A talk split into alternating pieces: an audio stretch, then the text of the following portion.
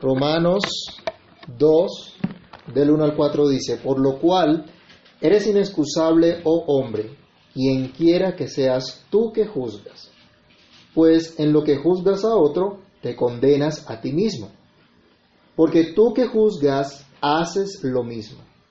Mas sabemos que el juicio de Dios contra los que practican tales cosas es según verdad. Y piensas esto, oh hombre, tú que juzgas a los que tal hacen, y haces lo mismo, que tú escaparás del juicio de Dios. O menosprecias las riquezas de su benignidad, paciencia, longanimidad, ignorando que su benignidad te guía al arrepentimiento? Oremos. Padre que estás en los cielos, en el nombre del Señor Jesús, te damos muchas gracias por tu maravillosa misericordia. Gracias por tu misericordia sosteniéndonos, guardándonos, ayudándonos, socorriéndonos en todo tiempo. Te rogamos, Dios, que nos permitas en esta hora acercarnos a tu palabra con un corazón dispuesto a escucharte, a entender que tú eres Dios, a honrarte, Señor. Guíanos en toda tu verdad y ayúdanos, para que tu Espíritu Santo, Dios, ilumine nuestro entendimiento comprendamos la enseñanza que a través de ella tú nos das, que nos des corazón para entender, oídos para oír, que tu palabra corra y sea glorificada. Te pedimos todo esto dando gracias en el nombre de tu Santo Hijo Jesús. Amén. Y amén. Bien, hermano, nos corresponde en el día de hoy meditar entonces en esta porción de las Escrituras, el nuevo capítulo que comenzamos y vamos a hablar hoy acerca del justo juicio de Dios. Pablo ha señalado que la conducta de los gentiles que no tienen a Dios, una conducta depravada, es una señal de su estado de perdición, de su estado bajo la ira de Dios, expuestos al juicio eterno, puesto que desecharon a Dios y no retuvieron su conocimiento, dado en la misma naturaleza. Por eso Dios los entrega a una mente depravada. Dios entrega a la humanidad que lo rechaza a una mente depravada. Cualquiera que practique tales cosas de las que hablábamos en el capítulo 1 de Romanos, los versículos 28 al 32, toda la cantidad de inmoralidad y toda clase de maldad es una señal de estar bajo el juicio de Dios. Claro que sí, se lo merecen, pudiera ser la expresión de alguna persona escuchando esta condenación de los gentiles. Pero el apóstol Pablo continúa manifestando la triste condición de toda la humanidad, así de los gentiles como de los religiosos.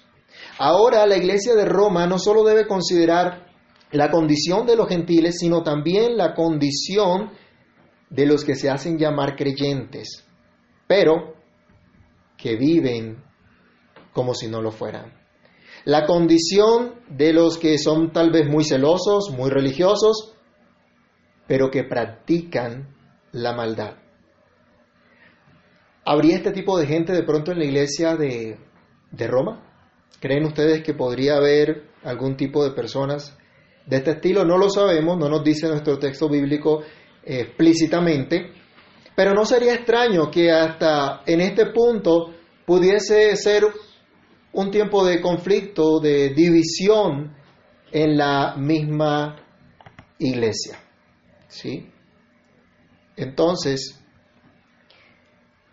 la iglesia debe reconocer que solamente una comprensión cabal del Evangelio es lo que va a poder dar unidad a la iglesia, dar unidad al pueblo de Dios. Entonces el apóstol se dirige a e inicialmente aquellos que dijeron amén a esta condenación, aquellos que dijeron esta gente malvada se merece el juicio de Dios por todas las cosas malas que han hecho.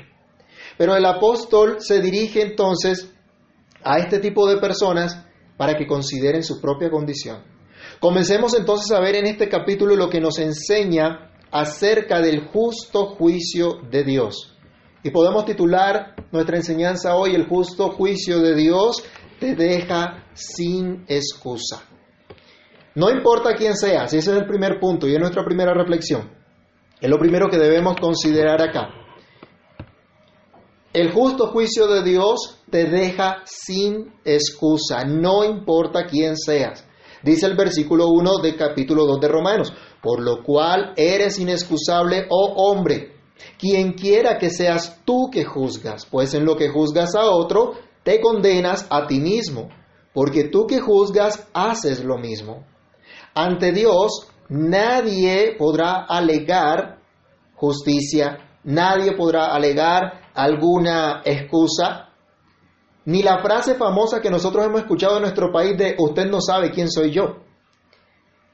Por cierto, el orgullo de mucha gente, mejor dicho, hermanos, seamos eh, sinceros, nuestro orgullo y el de toda la humanidad ha sido pisoteado con esta pandemia, afectando a toda clase de personas, no solo a los viejos, que como se consideraba inicialmente, sino también a los jóvenes e incluso niños han sufrido por esto. No solo los más pobres, sino también más de un adinerado. También es bueno recordar en este momento que el día de la muerte llegará a cada uno de nosotros, con o sin coronavirus. Y cuando llegue ese día, ¿dónde quedará tu poder? ¿Dónde quedará tu elocuencia? ¿Dónde quedará tu fama, tus riquezas? La polilla va a acabar con ella, porque eres un simple hombre. Mire nuestro texto, él está diciendo, no tienes excusa para, para señalar, para condenar a otros cuando tú vives en la misma condición. Eres un simple hombre mortal igual que todos. Un simple hombre mortal expuesto al dolor, expuesto a la enfermedad, a la muerte por causa del pecado. Ya Pablo nos va a hablar en Romanos 6:23 más adelante que la paga del pecado es la muerte. Aunque te creas mejor que otros, aunque te creas con ciertos privilegios, aunque te creas digno de concesiones ante el juez de toda la tierra, eres inexcusable. Pues aunque juzga la mala conducta de los demás, si tú haces lo mismo, ¿qué crees que vas a recibir? El mismo castigo, la misma condenación que tú estás pronunciando.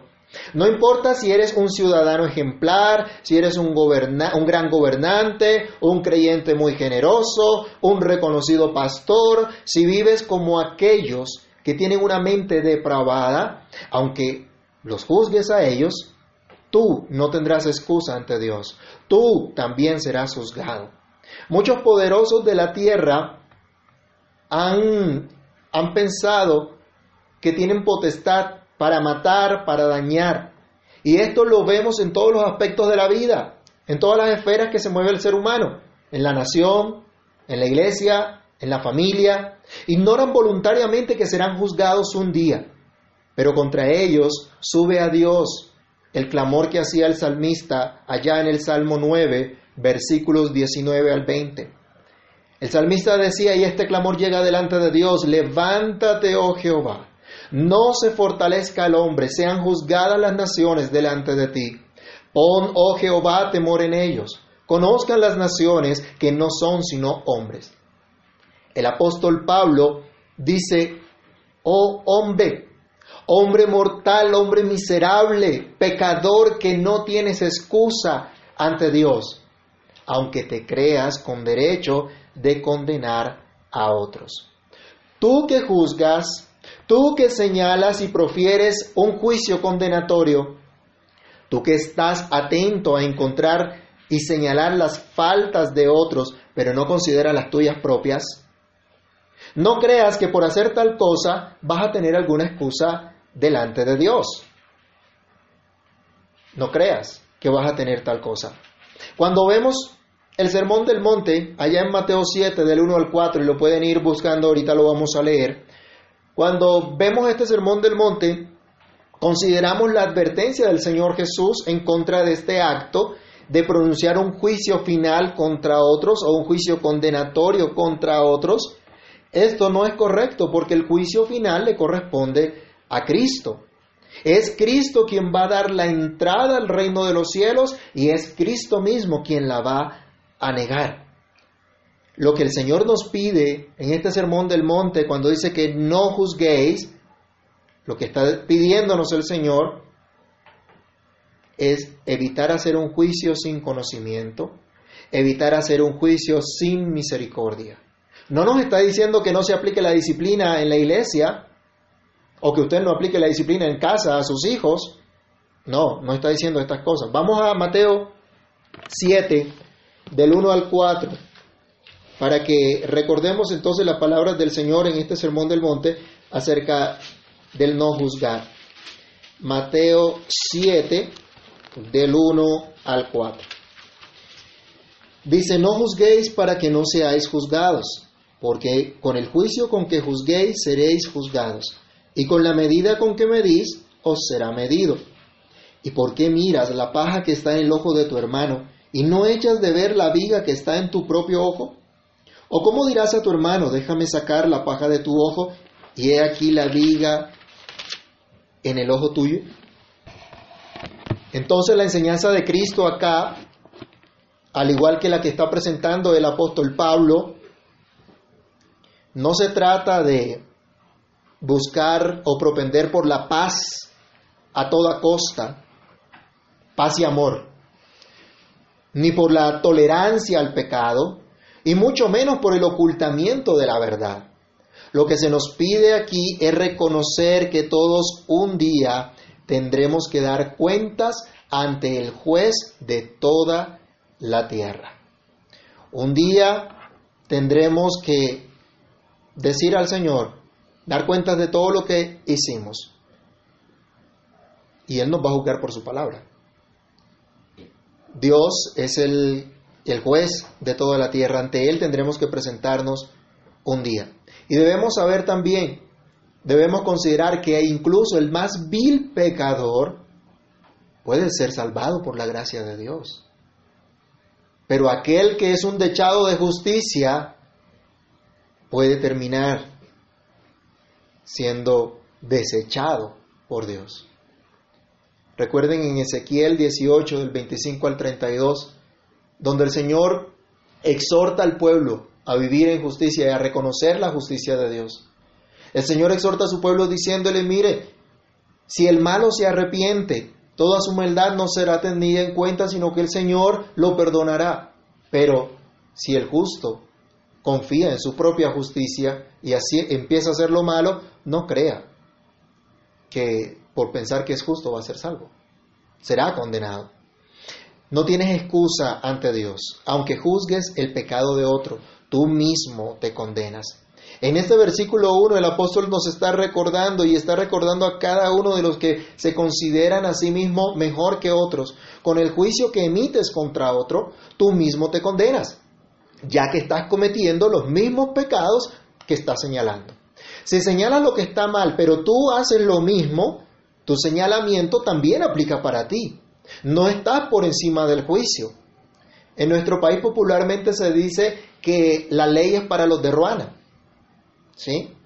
Pero es triste, ¿no? Ver esta, esta realidad, que nuestros legisladores buscan normas muy, muy estrictas a veces para condenar la corrupción, por ejemplo, pero cuando les toca a ellos, cuando ellos son los que están involucrados en ese, en ese escándalo de corrupción, allí sí hay algunas excepciones, ¿no? Allá sí se vuelan de pronto la ley, a ellos no les aplica. Pero también hay más de un creyente que señala con claridad la maldad de los impíos, la maldad de los hijos del diablo o la maldad de los creyentes carnales que coquetean con el mundo y que no viven para Dios. Pero les queda muy difícil ver lo que ellos mismos cometen. Les queda muy difícil considerar o decir como aquel hombre, Señor, sé propicio a mí que soy pecador. Algunos quieren que caiga todo el peso de la ley sobre los malos, pero no quieren que pase lo mismo con ellos cuando hacen lo malo. Tal vez no cometen en público estos pecados groseros que cometían los gentiles, como veíamos la semana pasada en Romanos 1, desde el 28 hasta el 32. Pero ¿y qué hay en privado? ¿Qué hay donde no lo ve la opinión pública. ¿Qué pasa allá? El autor sagrado nos dice, actúas como juez condenando a otros, pero no te juzgas a ti mismo. Debes saber que a ti mismo te condenas cuando estás condenando a otros al practicar lo mismo que ellos.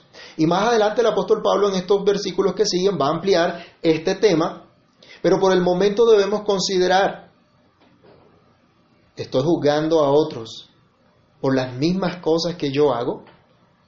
¿Qué excusa pretendo darle a Dios? ¿Será válida? ¿La recibirá el Señor? No.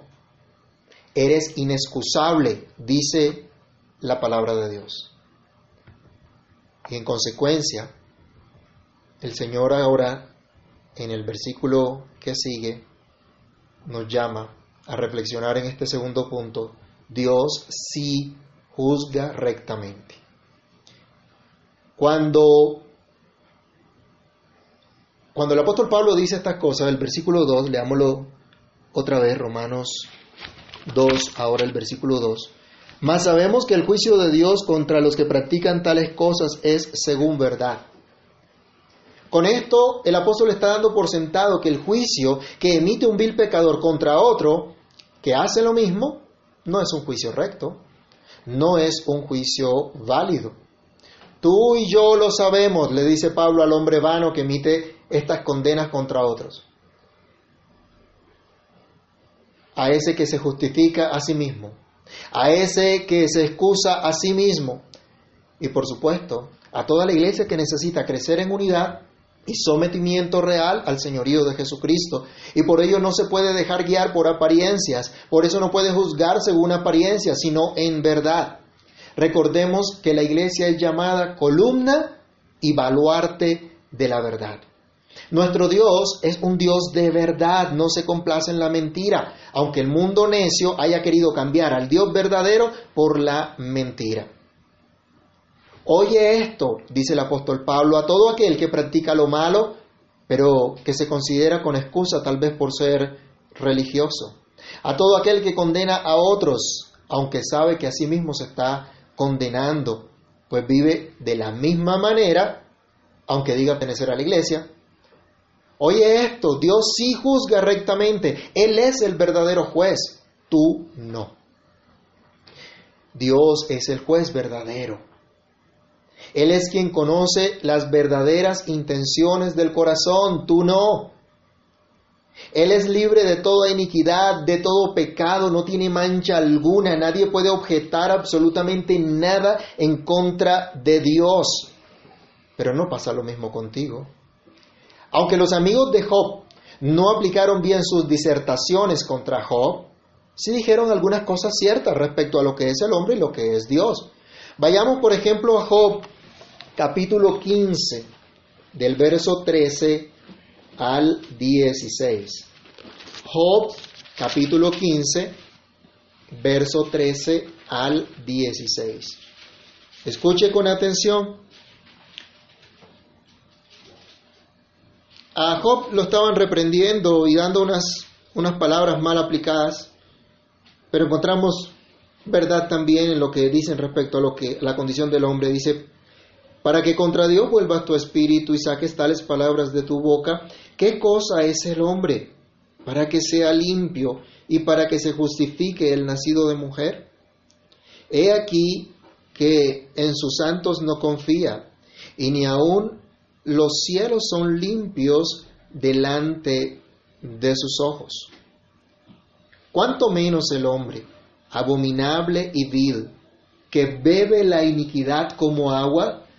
¿Cómo les parece esta expresión? Bebe la iniquidad como agua. Pero me llama la atención en especial el versículo 14 y deberíamos reflexionar en eso. Y esto suena también cuando Pablo está diciendo, oh hombre, deberíamos recordar esto, ¿qué cosa es el hombre? para que sea limpio y para que se justifique el nacido de mujer? ¿No es acorde a esa expresión, oh hombre? Dios es el verdadero juez, pero tú quién eres? Cristo es el que un día vendrá y juzgará a los vivos y a los muertos. Recordemos esta palabra. Vamos a segunda carta de Pablo a Timoteo, capítulo 4, versículo 1, para que recordemos esta gran verdad que nos enseña aquí la Escritura. Segunda carta de Pablo a Timoteo, capítulo 4, versículo 1, cuando llama a Timoteo a seguir predicando, le dice, te encargo delante de Dios, te encarezco delante de Dios y del Señor Jesucristo, que juzgará a los vivos y a los muertos en su manifestación y su reino, verso 2, que prediques la palabra. ¿Por qué tiene que hacer esto? ¿O delante de quién? ¿O, a quién tiene que servir eh, Timoteo según lo que le está diciendo Pablo? Aquel que un día vendrá a juzgar a los vivos y a los muertos. Habrá un día del juicio. Un día vendrá el Señor. Un día juzgará. Todo el juicio le ha sido dado a él. El apóstol Pedro también habla similar en su primera carta, primera carta de Pedro, capítulo 4, versículo 5. Vamos a buscarlo también. Primera carta de Pedro, capítulo 4, el verso 5. Cuando se nos llama que seamos buenos administradores y que no tengamos en cuenta lo que dicen aquellos que se burlan de nosotros porque no seguimos en sus, en sus vicios, él, él, él dice, pero ellos darán cuenta al que está preparado para juzgar a los vivos y a los muertos. Darán cuentas a Cristo, así lo nieguen, así no lo sigan, así lo rechacen. Un día tendrán que darle cuentas a Cristo. ¿Qué crees que pasará contigo ese día? ¿Qué pasará con los juicios que pronunciaste? Dios sí juzga rectamente porque Él juzga con equidad. Dios juzgará conforme a los hechos de cada uno. El Señor dice que cuando Él venga, cuando el Hijo del Hombre venga, Mateo dice 27, juzgará a cada uno según sus obras. Y aquí enseguida el apóstol Pablo nos va a decir también, Romanos capítulo 2, en el versículo 6, hablando que el cual, es decir, en el juicio de Dios, cuando Cristo venga, el cual pagará a cada uno conforme a sus obras. Dios juzga con equidad y juzgará a cada uno según sus obras. Entonces no va a contar para librarse de ese juicio, que el que se haga llamar creyente va a tener alguna excusa o va a poder librarse del, del, juicio de Dios simplemente porque diga, no, yo asistí a la iglesia, yo era un creyente, asistía cada domingo al culto. No, no va a tener excusa. Al contrario, va a ser peor para él. Va a ser peor su castigo por tener conocimiento. Algunos sienten animadversión por otras personas, eh, por cualquier cosa, y pronuncian juicios parcializados e injustos. Pero Dios juzga con equidad. Él también juzga conforme a la verdad. Y no es conforme a la verdad un juicio hipócrita que emite aquel que vive en pecado, que practica el pecado como cualquier gentil, aunque se haga llamar hijo de Dios, pero se atreve a juzgar a los gentiles que practican lo malo delante del Señor. Ya hemos dicho que esto se llama hipocresía. No existe tal cosa en Dios. Dios es verdad. Dios defiende la verdad y juzga según la verdad y dará su juicio contra aquellos que detienen con injusticia la verdad. Recuerden Romanos 1.18. La ira de Dios se revela desde el cielo contra toda injusticia e impiedad de los hombres que detienen con injusticia la verdad. El que se dice ser creyente, pero practica la maldad, está cometiendo injusticia. Está obstruyendo la verdad. ¿Y saben qué más? Está expuesto a la ira de Dios. Lo mismo que aquellos que se proclaman ateos y que viven con una mente depravada. Ante Dios no valen las apariencias. Vamos a leer primer libro de Samuel, capítulo 16, versículo 7, un texto conocido, pero que debemos recordar que nos habla acerca del carácter de Dios. Primer libro de Samuel, capítulo 16, en el versículo 7. Y Jehová respondió a Samuel, no mires a su parecer ni a lo grande de su estatura, porque yo lo desecho. Porque Jehová no mira lo que mira el hombre, pues el hombre mira lo que está delante de sus ojos, pero Jehová mira el corazón. A Dios no se le puede engañar. Ante Dios usted no puede llegar con simplemente fingir con su cara cierto dolor, cierta aflicción. Dios sabe lo que hay adentro. Dios lo conoce. Dios lo conoce perfectamente. Dios sabe todas las cosas. No pueden engañar a, a, Dios con meras apariencias, porque Él juzga según la verdad, no según las apariencias. ¿Saben otra cosa? Dios no se deja impresionar. Tal vez entre nosotros podemos engañarnos y podemos impresionarnos el uno al otro. Dios no. Vayamos también a Mateo, donde el, Señor hablaba su sermón del monte, Mateo 7, del 21 al 23. Mire la advertencia del Señor Jesús. Algunos de pronto pretenden impresionar al Señor por tantas cosas que hacen para Dios. Mateo 7, del verso 21 al 23, nos dice, no todo el que me dice Señor, Señor, entrará en el reino de los cielos, sino el que hace la voluntad de mi Padre que está en los cielos. Muchos me dirán en aquel día, Señor, Señor, ¿no profetizamos en tu nombre y en tu nombre echamos fuera demonios y en tu nombre hicimos muchos milagros? ¿Cuál será la respuesta del Señor? Entonces les declararé, nunca os conocí, apartaos de mí, hacedores de maldad. El Señor conoce perfectamente todas las cosas y juzga según verdad, juzga conforme a lo que es verdadero. Termino con Apocalipsis capítulo 19, versículo 11.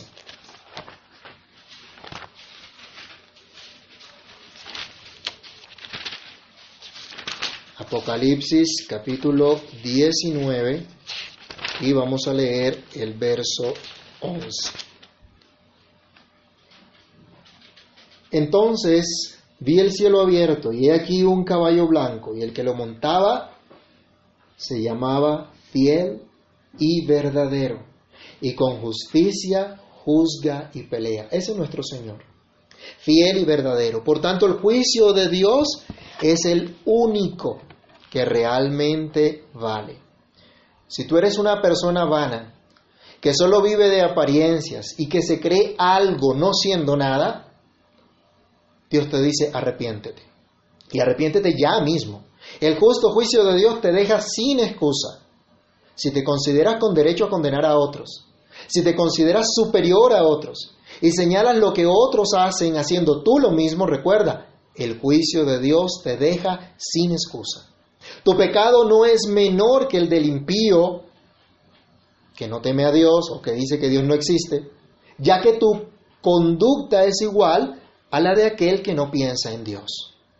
Si la inmoralidad, la falta de respeto a las autoridades, la avaricia, el engaño, la murmuración, la soberbia, la necedad, la falta de misericordia o cualquier otro de los pecados señalados en la lista que veíamos anteriormente en el capítulo 1 de, de Romanos, si eso hace parte de tu vida, de tu estilo de vida, eso es lo que tú practicas, no creas que tienes excusa ante Dios y que serás librado del castigo. ¿Qué harás entonces? ¿Qué puedes hacer en verdad? ¿Cómo escaparás del justo juicio de Dios? Solo hay una esperanza, solo hay un camino, y es creer en la buena noticia de Jesucristo, el Hijo de Dios.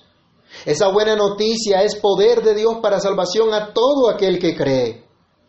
Cree solamente en Cristo, no en tus propios pensamientos, en tus propios juicios, no en tus cosas buenas, pues hoy has escuchado que si haces lo malo, así juzgues a otros tú también eres condenado con ese mismo juicio. No dejes de ver a Cristo, no dejes de confiar solamente en Cristo, pues solo Él pudo llevar tu pecado en la cruz para perdonarte, para limpiarte, para librarte del justo juicio de Dios que te deja sin excusa. Solo Cristo puede realmente hacerte vivir una verdadera piedad y justicia. Y esto siempre será por la fe en Él de principio a fin. Oremos. Padre que estás en los cielos, en el nombre de nuestro Señor Jesucristo te damos muchas gracias por el privilegio que nos das de escuchar tu voz por medio de tu palabra y reflexionar en ella. Señor, te pedimos que en tu infinita gracia, en tu misericordia, quieras perdonarnos y quieras limpiarnos de toda maldad, de toda iniquidad. Perdónanos, Señor, por ofenderte. Perdónanos, oh Dios, por considerarnos mejor que otros y señalar a otros cuando nosotros hacemos lo mismo. Perdónanos, Padre, y danos el vivir realmente para tu gloria. Danos el vivir como hijos tuyos, como siervos tuyos. No permitas que sigamos engañándonos a nosotros mismos, pretendiendo que por decir que somos cristianos podemos vivir como, como, nos parezca y que es simplemente suficiente tener esa etiqueta y, y no más. Ayúdanos, Señor, a entender que necesitamos una transformación real de nuestras vidas, en nuestro interior, en lo más profundo de nuestro ser. Que solo tú puedes hacer esto, que solo tu Espíritu nos puede cambiar. Por favor, Señor, quieras tener misericordia y obrar en nuestras vidas para la gloria de tu nombre. Quieras transformarnos y hacernos cada día más conformes a la imagen de tu Santo Hijo Jesús. En tu mano nos colocamos y pedimos que durante esta semana recordemos que solo por tu gracia podemos estar en pie delante de ti, que solo por la obra perfecta de Cristo somos justificados, somos limpiados. Guárdanos de proferir juicios condenatorios, Señor. Guárdanos, Dios, de ese espíritu de hipercrítica. Guárdanos, Señor, de la hipocresía, de la mentira. Y danos el vivir para ti según la verdad, conforme la verdad para la gloria de tu santo nombre. Oramos y te damos muchas gracias. En el nombre de Cristo Jesús. Amén.